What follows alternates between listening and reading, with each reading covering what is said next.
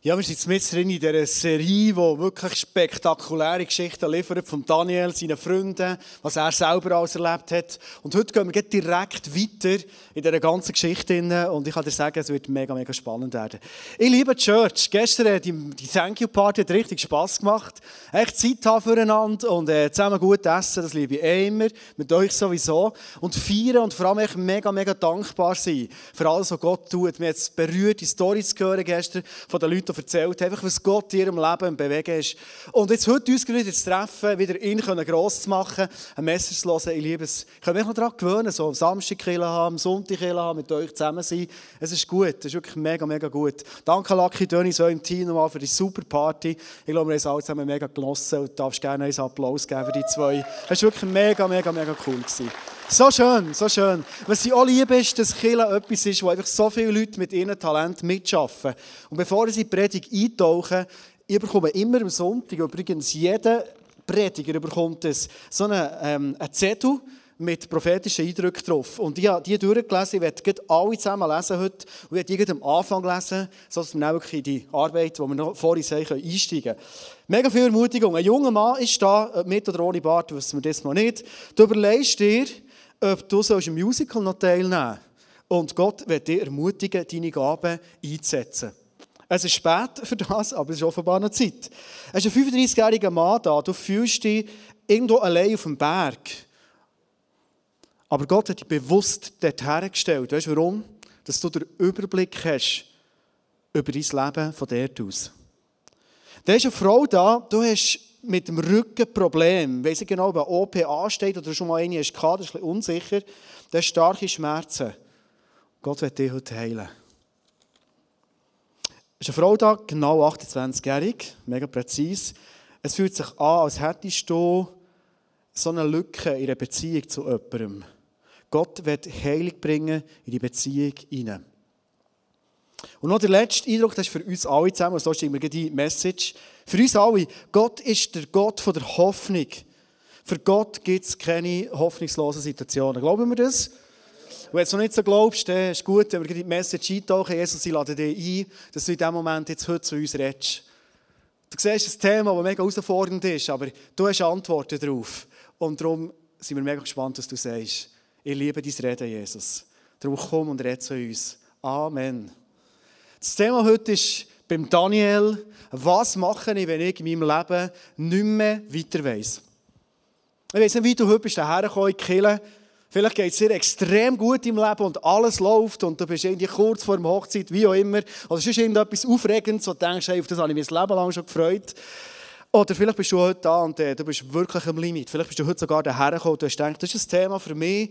Oder vielleicht ist jemand eingeladen oder vielleicht hörst du heute speziell, ist zwar nie gut für andere Predigt zu hören, aber vielleicht hörst du gleich noch für andere Personen, wo du weißt, das sind Menschen, die wirklich mit ihrem Leben am Limit sind. Die wissen keinen Ausweg mehr. Und ich werde heute nicht einfach über Alltagssituationen reden, also weißt, nicht respektierlich, aber irgendwie der mühsame Chef, der immer Druck macht und es ist gerade ein schwierig beim Arbeiten. Oder du musst mega viel lernen für eine Prüfung, du siehst über einen Berg. Das sind alles so mega Herausforderungen. Ich will nicht respektierlich sein. Aber ich werde heute wirklich mal reden, was mache ich in meinem Leben, wenn ich einfach nicht mehr einen Ausweg sehe, verzweifelt bin. Also ich merke, es wird spannend. Wir gehen in die Geschichte von Daniel und dort hat es ganz viele verzweifelte Momente gegeben. Und so einer war, wo der König Nebukadnezar in Babylonien, sind dort, wo die jungen Männer sind deportiert wurden aus dem jüdischen Reich raus. Und ich finde es krass in dieser Geschichte, dass der König Nebukadnezar nur junge, intelligente, starke Männer hat genommen. Also alle anderen hat er eigentlich im jüdischen Reich gelassen. Er wollte ein Reich bauen mit feigen Heroes. Und der Daniel und seine Freunde waren genauso Heroes offenbar. Und was sie erlebt haben, tauchen wir in die Geschichte mit dem Clip.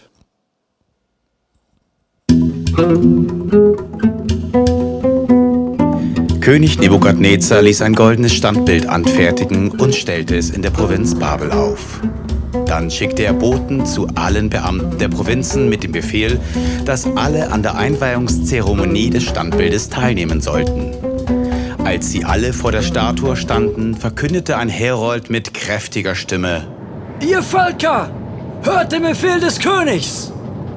Wenn ihr den Klang vom Horn hört, müsst ihr euch zu Boden werfen und das goldene Standbild anbeten. Wer sich aber nicht zu Boden wirft, wird sofort in einen glühenden Ofen geworfen.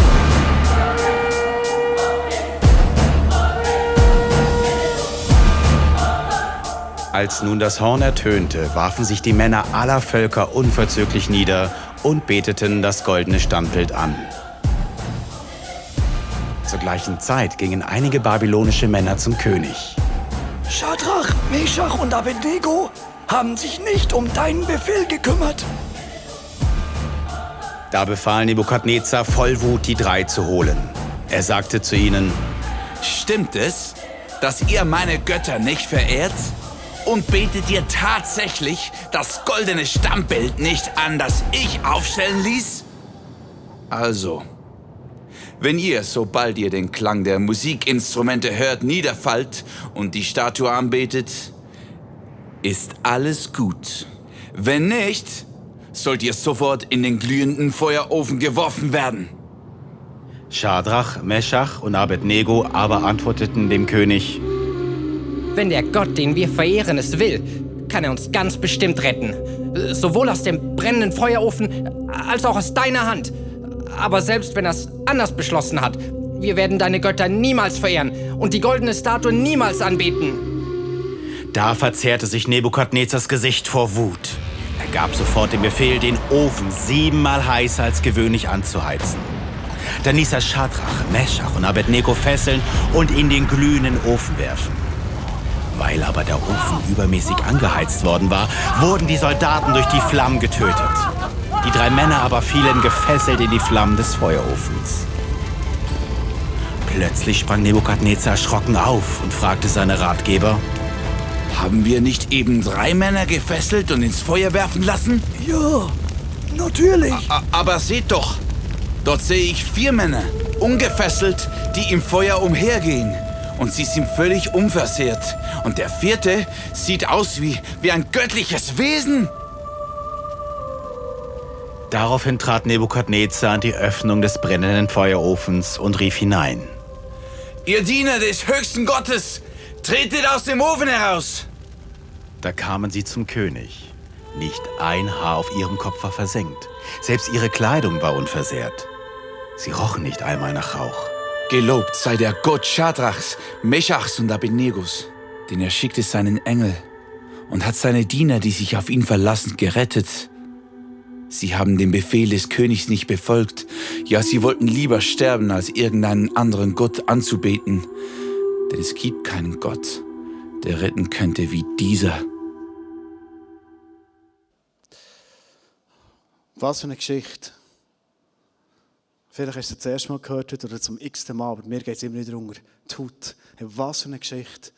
Junge Typen stehen dermaßen von keiner Wahl eigentlich mehr in diesem Moment drin und wissen, wenn wir uns falsch entscheiden jetzt, oder eben richtig entscheiden, dann müssen wir mit dem Leben zahlen. Man könnte sagen, es ist eine Heldengeschichte, es ist eine Wundergeschichte. Und ich werde heute mit uns anschauen, wie kann so eine Geschichte entstehen in unserem Leben. Weil wir alle zusammen kennen Bedrängnis und schwierige, vielleicht sogar auswegslose Situationen. Wenn ich mir die Situation noch mal ein bisschen vorstelle, wo ich war, probiert mit einem Bild, respektive zwei Bildern, das noch mal darzustellen, dann sehe ich einerseits, hey, da gibt es etwas, das uns extrem bedrängen will.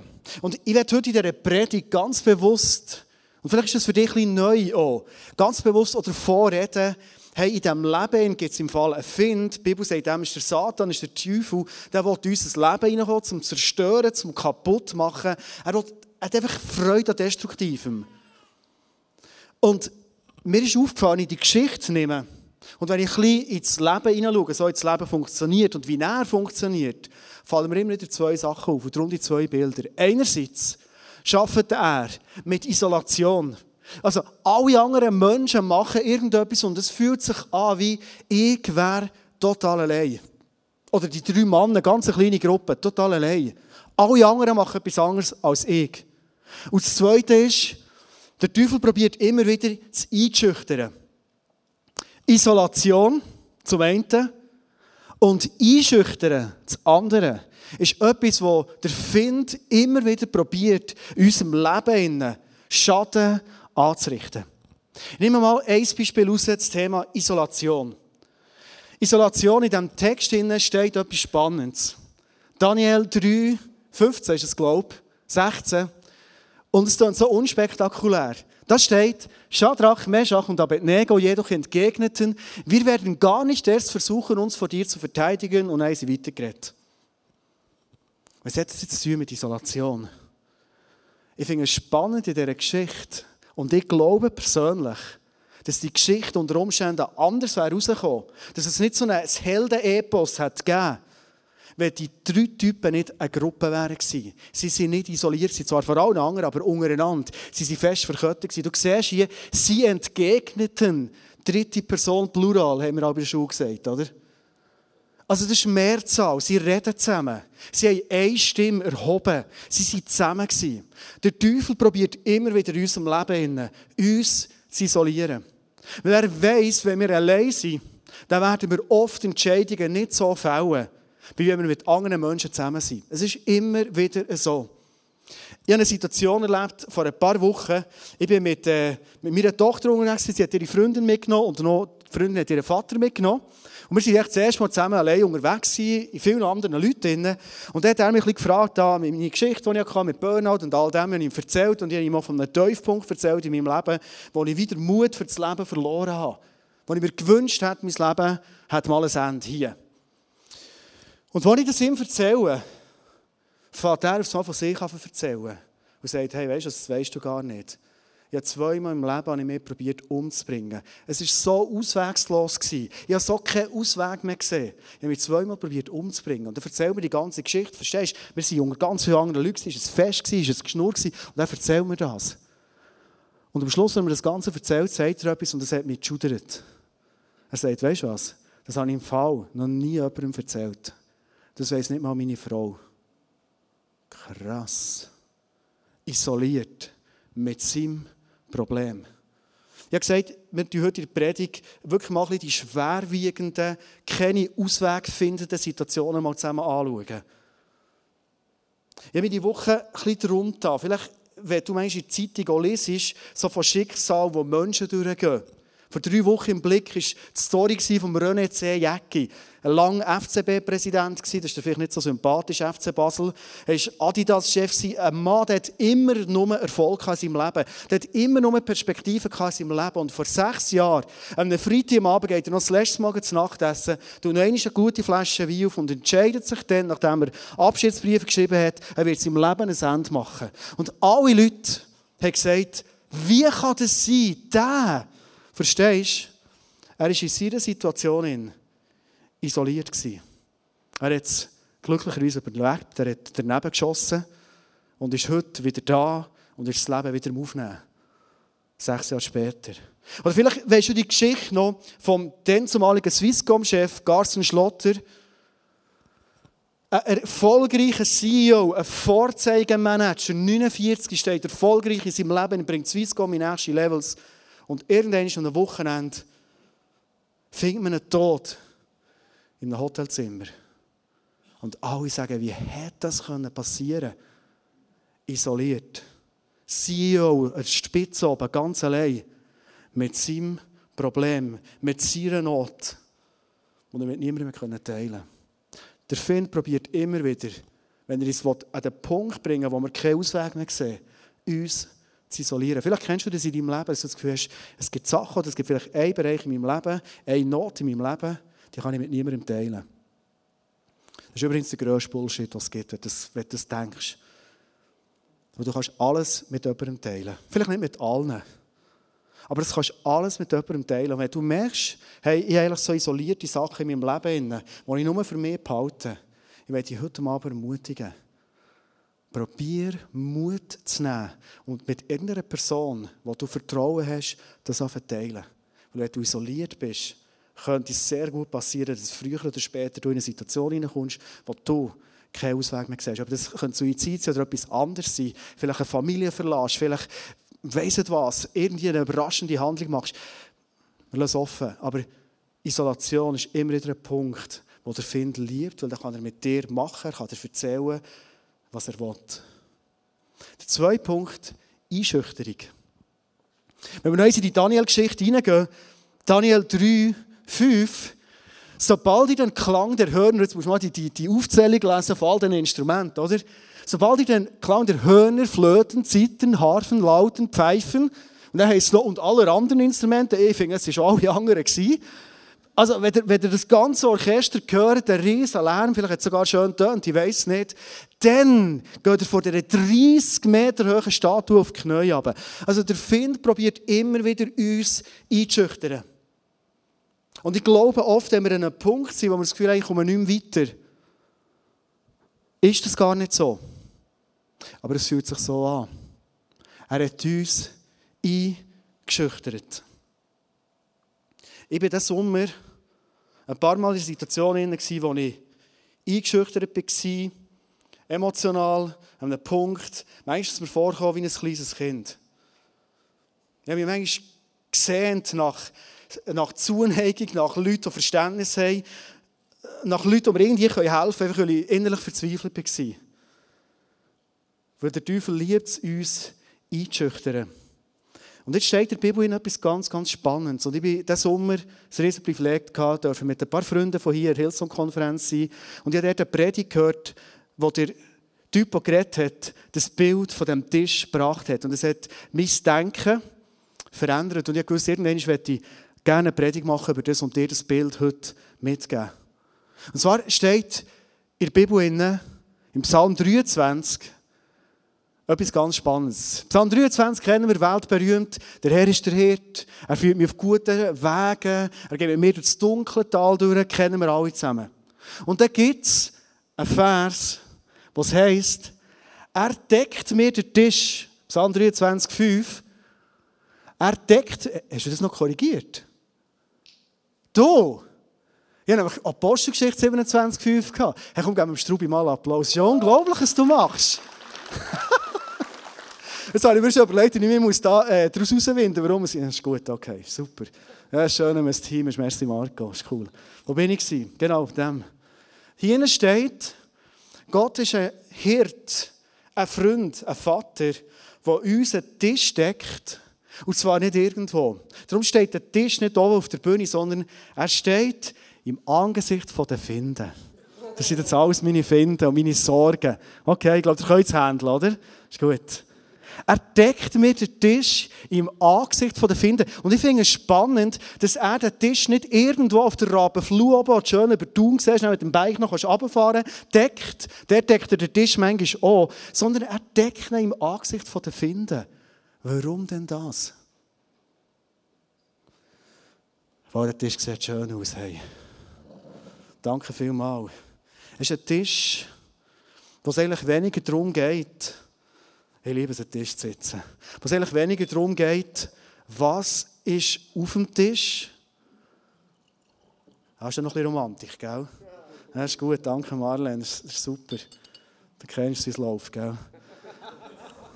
Ja, nach der Romantik wird es immer noch meistens ein bisschen schön. So. Er deckt unseren Tisch und es ist eigentlich weniger entscheidend, was auf dem Tisch steht, als wer mit dir am Tisch sitzt. Okay, haben wir das?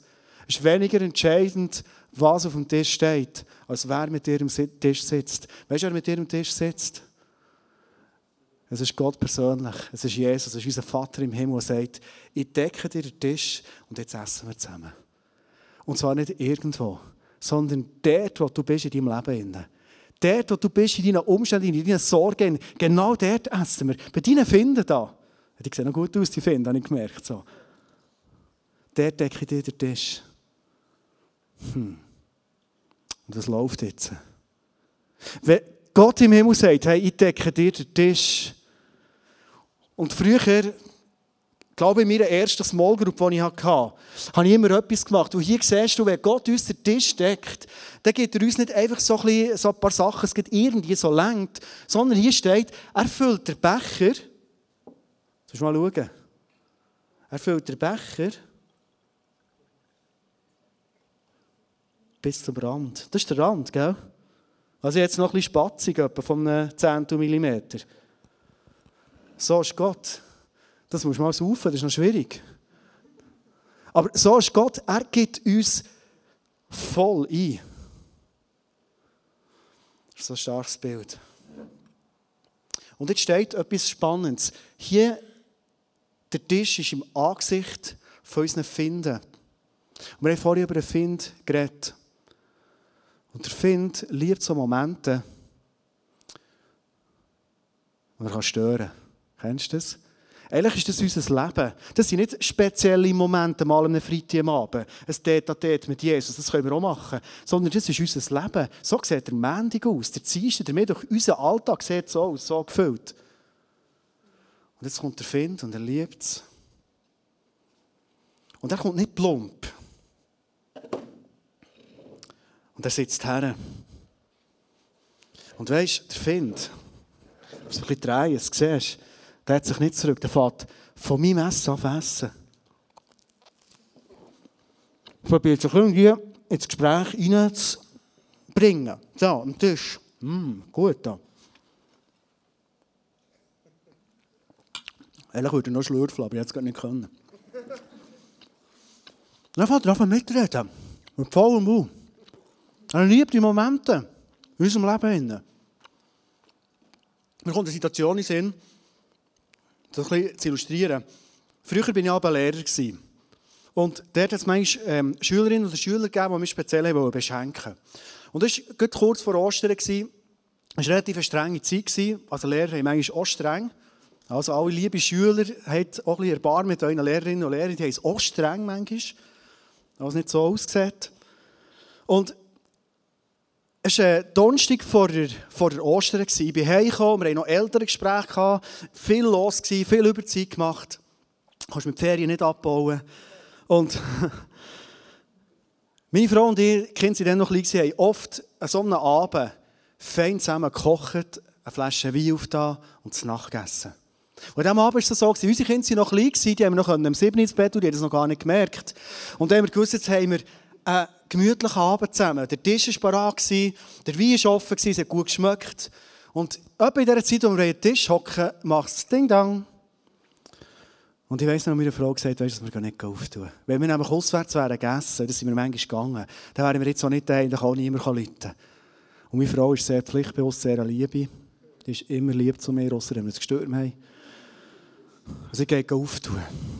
Und ich habe gehört, eine Stimme, die ich kenne. Grüße, Frau Bächler. Ich dachte, ich kann mir Bächler eine Freude machen. Das war eine Schülerin, die mir Osterhass gebracht hat, am grünen Donnerstag am Abend. Und ich sitze da vor dem Rotwein, vor dem Tisch und denke, jemals Trost, bitte nicht. Kennst du die Situationen? Und ich komme auf, meine Frau, wie gesagt, ist sehr lieb. Sie sagt, uh, das ist schön, dass du kommst und so. Ich weiß nicht, ob sie es gesagt hat, aber so habe ich Erinnerung. Emotional bin ich der gewesen. Und sie kommen auf, sie hat noch ihren Vater mitgenommen. Und, ähm, ja, dann bist du so in der Stube, gehst noch etwas trinken. Sagst, eben, eigentlich haben wir essen, gell? und so. Und, äh, probierst die irgendwie ein bisschen, äh, denen spüren zu machen. Eigentlich wäre es schön, wenn ihr auch wieder gehen würdet. Und oft sind so Leute nicht so gespürig. Und ich habe gemerkt, irgendwann kommt der Moment, wo du einfach das Gefühl hast, und das ist so wichtig, wenn der Teufel an den Tisch kommt, dass irgendwann schon der Punkt kommt und sagst, und jetzt gehst du weg. Hey, deine und meine Aufgabe ist, Vielleicht, wenn wir es nicht erkennen, dass der Teufel hat Platz genommen an unserem Tisch und fährt auf essen, mit vollem Mund reden und unser Leben auf reinreden. Manchmal merken wir es erst später. Aber irgendwann gibt es den Moment, wo wir sagen, hey, und jetzt ist deine Zeit abgelaufen und jetzt musst du gehen. Und dann ist sie gegangen. Es war in der Ferien, der Sommer. Wir hatten sogenannte Eheferien, meine Frau und ich. Das ist einfach, wenn man ohne Kind in die Ferien geht, sagt man dem Eheferien. Ich liebe die Momente. Wir waren in Ascona, so schön, das schönste Wetter, sie Velofahren. Die Frau hat immer eine ganze Tour gemacht, eine halbe. Echt so, es muss sein. Und dann hatte ich Geburtstag, bin 44 geworden. Wir haben zum Morgen gegessen. Und meine Frau schaut mich an. Und ich kann meiner Frau nichts vertuschen. Und sie schaut in meine Augen hinein und sagt, Andi, ist nicht gut bei dir. Und ich war voll in meinen depressiven Gedanken.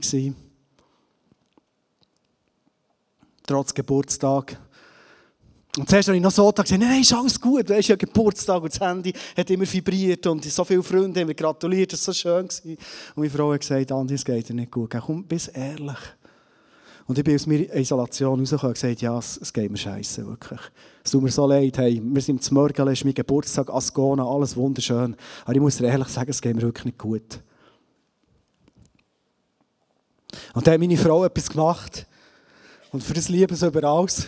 Weil sie nämlich gemerkt hey, jetzt, jetzt geht es um die Wurst. Dann steht sie im Glauben auf und sagt, weißt du, Sandy, und jetzt kicken wir ihn raus. Hey, heute ist dein Geburtstag. Das sind unsere Ferien. Hey, den brauchen wir nicht. Der muss weg sein. Und jemand so heftig wie ich, das hätte ich nicht getroffen. Ganz wenig. Das ist gut, das ist gut dass du es spürst, gell? Jemand so, wie sie weggestüpft hat. Jemand so steht sie her und sagt, schau, und jetzt äh, weisen wir ihn weg. Und wie die ganze Prozedur hat, äh, ist gegangen, erzähle ich jetzt nicht. Aber es ist zu einem Moment gekommen, wo ich befreit war, ich meinen Geburtstag geniessen wir haben die Ferien geniessen wir haben eine geniale Zeit gehabt. Aber es hat einen Moment gebraucht, wo wir gesagt haben, hey, Find, deine Zeit an meinem Tisch ist abgelaufen, du musst jetzt gehen und jetzt bist du weg. Und ganz ehrlich, ich habe das x-mal probiert, oder? Ich, ich, als wir über den Ofen sind gefahren, habe ich gesagt, wenn jetzt das seiner Grenzzeichen kommt, hör ich auf, dem Zeug nachzudenken. Weißt du, wie lange es ist gegangen? Anderthalb Minuten. Und dann habe ich wieder genau in das gleiche Sachen herumgestudiert. Und ich habe es nicht weggebracht. Aber es hat meine Frau gebraucht. Und vielleicht braucht es bei dir einen guten Freund. Oder irgendjemand, der danach ist, wo du aus der Isolation raus und sagst, hey, ich bringe ihn nicht fort, ich spüre, er sitzt an meinem Tisch. Hey, wenn wir diesen entscheidenden Schritt nicht machen, dann wird es so weit kommen, dass er sitzt und frisst und weißt du, die feinen Sachen abschlägt und so weiter, wenn er einen Schluck nimmt, mm, das nimmt er auch, ist super. Und er sitzt und frisst von dem Zeug, das mir Gott hat gegeben, verstehst du? Und dann bringst du mir die ganze Sachen zu sagen in meinem Leben, die nicht stimmen.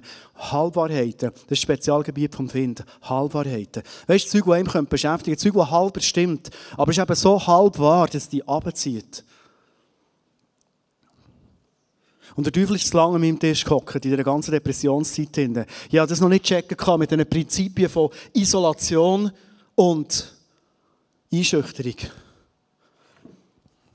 Er hat es geschafft, dass ich am Abend für mich allein in Jahre gehockt und denkt, ich mag das Leben nicht mehr leben. Und verstehst du, wenn du das denkst, als Pastor, wo du immer den Leuten Hoffnung hast gegeben, wo du für Leute betet hast, wo du immer hast ermutigt, wo du Leute aus dem Loch rausgeholt hast, wo du Leuten hast gesagt, hey, Gott hat mit deinem Leben noch so viel vor. Und dann hockst du selber dort und du hast das Gefühl, hey, mein Leben, die Tage sind zählt. Und du bist dort. Und es fühlt sich genau so an. Ich habe meiner Frau gegenüber nur noch ein schlechtes Gewissen gehabt, weil ich dachte, sie hat nicht einen sättigen Mann verdient, wie sie hat. Sie hat viel besseren Mann verdient. Einen, der Perspektive hat, einen, der glücklich ist. Und verstehst du, meine Frau hat mir nicht Vorwürfe gemacht. Das war nicht ihr Problem, aber es war mein Denken. Ich habe gedacht, Kille ist froh, dass der Pastor endlich gegangen ist. Jetzt, jetzt haben wir mal ein Fun. Jetzt können wir mal ein machen, was wir wollen. Immer der Pastor, der vorab geht und sagt, hey, wir haben eine Vision, komm, geh noch einmal und die Leute ein bisschen anstüpft. Jetzt ist er endlich fort. Ich habe das die Leute froh, wenn ich nicht mehr zurückkomme.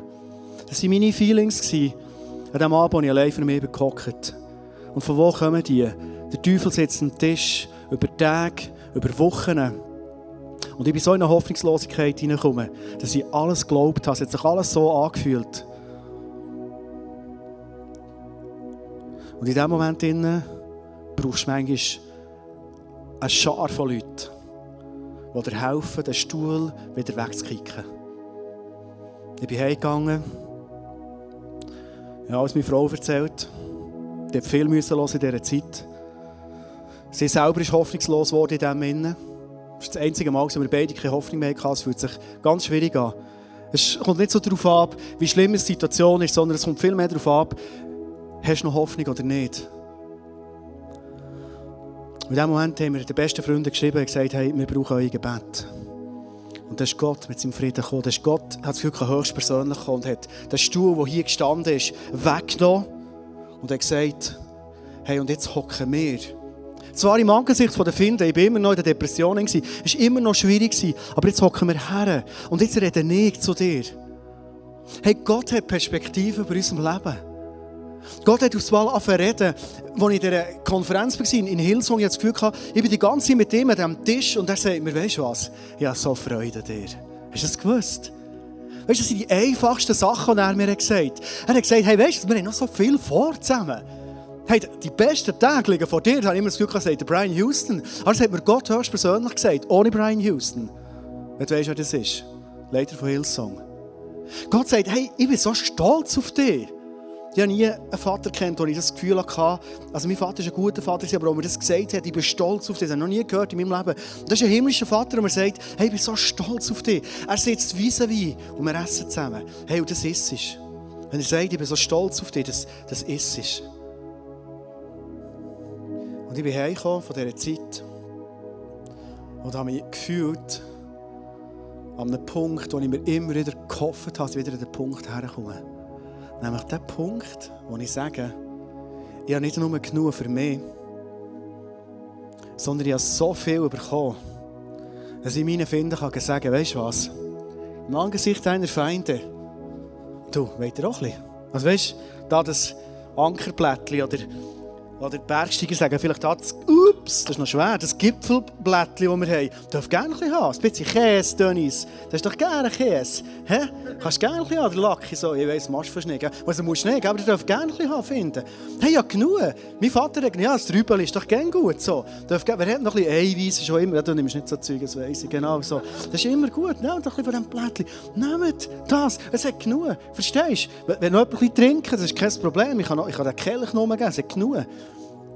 Und ich kann es mal meine finden. Kann ich einfach verteilen, weil ich habe genug. Aber entscheidend ist, der Moment,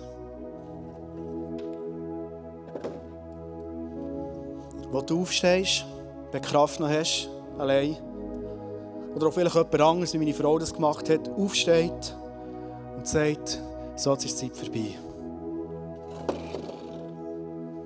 An diesem Tisch sitzen Gott und ich, me und mein Jesus, und es ist niemand anders. Und wenn du das nicht entscheidest, macht es niemand für dich. Das ist die Entscheid. Gib, empfind keinen Platz an deinem Tisch mit Jesus. Kein Platz. Und wenn du er ist irgendwie ein bisschen hergekommen, ist doch etwas im Knabbern, weis ihn fort. Und wenn du das geht nicht, nimm jemanden zu Hilfe, wo du zusammen im Gebet ihn wegweisst.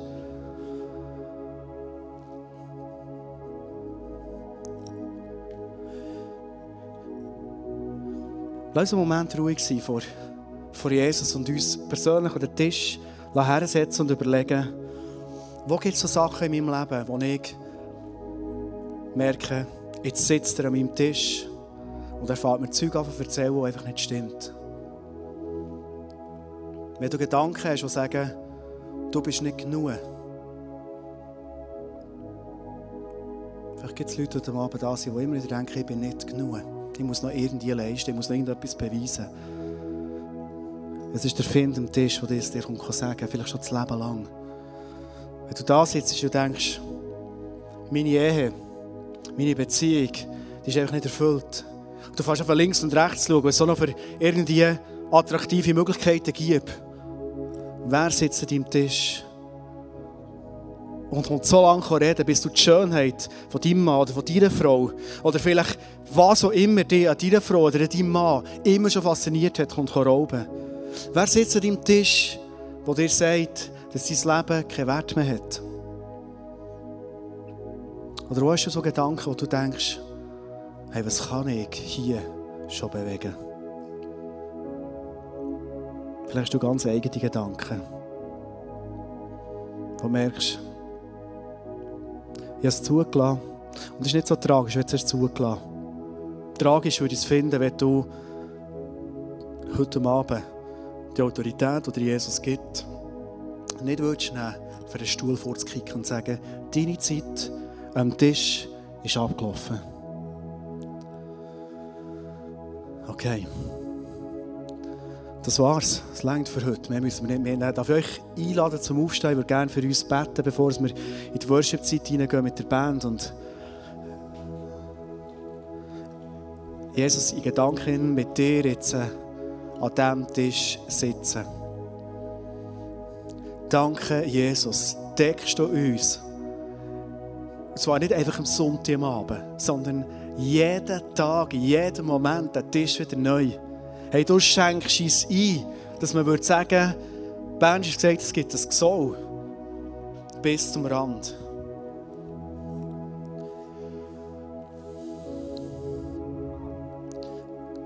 Und danke, Vater, bist du echt der gute Vater, der so Freude hat an uns. Hey, danke, liebst du uns über alles. Danke, Jesus, dass du stolz bist auf uns. Danke, Vater, bist du der, der nicht als Floskeln oder nicht als, ja, das sagen wir vielleicht jetzt in Killalben so, sondern der wirklich sagt, hey, auch wenn du durch Schwierigkeiten bist gegangen in deinem Leben, wenn viel Zerbruch ist in deinem Leben, vieles ist, wo du dich schämst oder wenn du jetzt rückgängig machen oder wo du denkst, hey, das ist wie ein Brandmal, ich werde nicht mehr in die volle Schöpfungskraft reinkommen oder Gott, du kannst mit mir nicht mehr bewegen oder anfangen. Vater, du sagst heute Abend zu uns, die besten Tage, die liegen vor uns. Und das glaube ich ganz persönlich, weil du der Meister bist, aus den schwierigsten Zeiten von unserem Leben das Beste und das Größte und das Stärkste wachsen, was je in unserem Leben gewachsen ist. Danke, Jesus, liebst du all die jungen Leute heute Abend hier, die vielleicht mit Selbstzweifel da sind, die das Gefühl haben, ich länge nicht oder ich müsste anders sein oder es vielleicht sogar gehört haben, die Ablehnung erlebt haben. Danke, hast du ein volles Ja so wie wir sind. Hey, wir sind genug. Und ich weiss, vieles in unserem Leben ist manchmal noch nicht gut. Und, dann bist du dran, in unserem Verändern. Wir uns in die Heiligung hineingeben. Wir, wollen dir ähnlicher werden, Jesus, logisch. Aber wir sind genug in deinem Namen, Jesus. Die Band wird einen Song spielen. Jetzt, ich glaube, wir kennen ihn zum Teil schon recht gut. Er heisst Du bist Gott und wir sind Menschen. Ich glaube, es ist ein gutes Bild, das wir dürfen mitnehmen. Wir sitzen an diesem Tisch einfach als Menschen in unserem Leben. Und er sitzt da als Gott. Lass uns den Moment genießen. Wir mit Gott.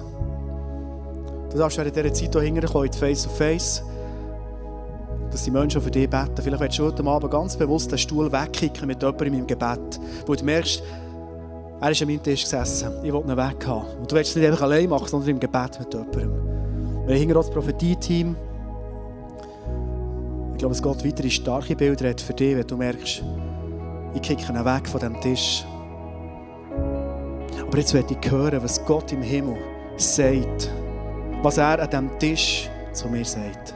Das Prophetie-Team, das sind Leute, die sind mega geschult in dem und haben eine riesige Gabe für dich zu hören. Nimm die Zeit für dich. Ich glaube, Gott wird dich beschenken.